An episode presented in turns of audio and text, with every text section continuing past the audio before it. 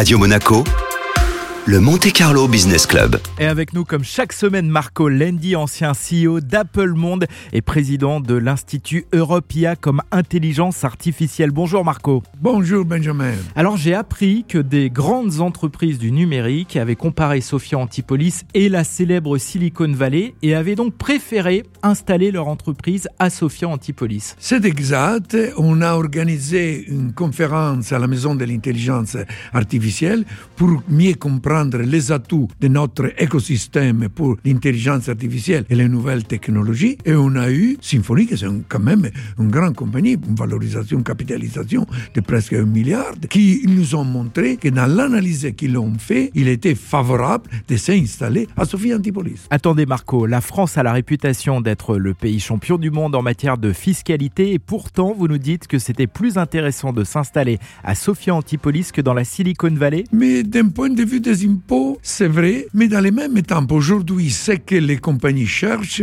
c'est de trouver des talents. Oui. Parce que tu peux grandir, tu peux avoir innovation si tu as à disponibilité des talents. Et c'est ce que nous on a. Alors Marco, pour tenter de comprendre le phénomène, dans la Silicon Valley, il y a tellement d'entreprises qu'il existe une forte concurrence pour euh, recruter des ingénieurs, mais la France a su développer une très bonne formation et donc de nombreux ingénieurs sont disponibles. Et il faut le faire de plus en plus. C'est la raison pour laquelle on travaille avec une université de la Côte d'Azur, parce que c'est aujourd'hui essentiel. Si on n'a pas ces talents à disposition, tu n'auras pas jamais des compagnies qui viennent à s'installer. Alors, ça, c'est un des atouts fondamentaux qu'on a. Et les autres atouts, c'est quoi? Les infrastructures? On a du bon débit, des super ordinateurs? Ça, euh, c'est ce qu'on va mettre à la maison de l'intelligence artificielle pour les startups. Les grandes entreprises, ils ont même moins besoin de ça. Mais c'est tout l'écosystème qui est très important, qu'il a beaucoup d'atouts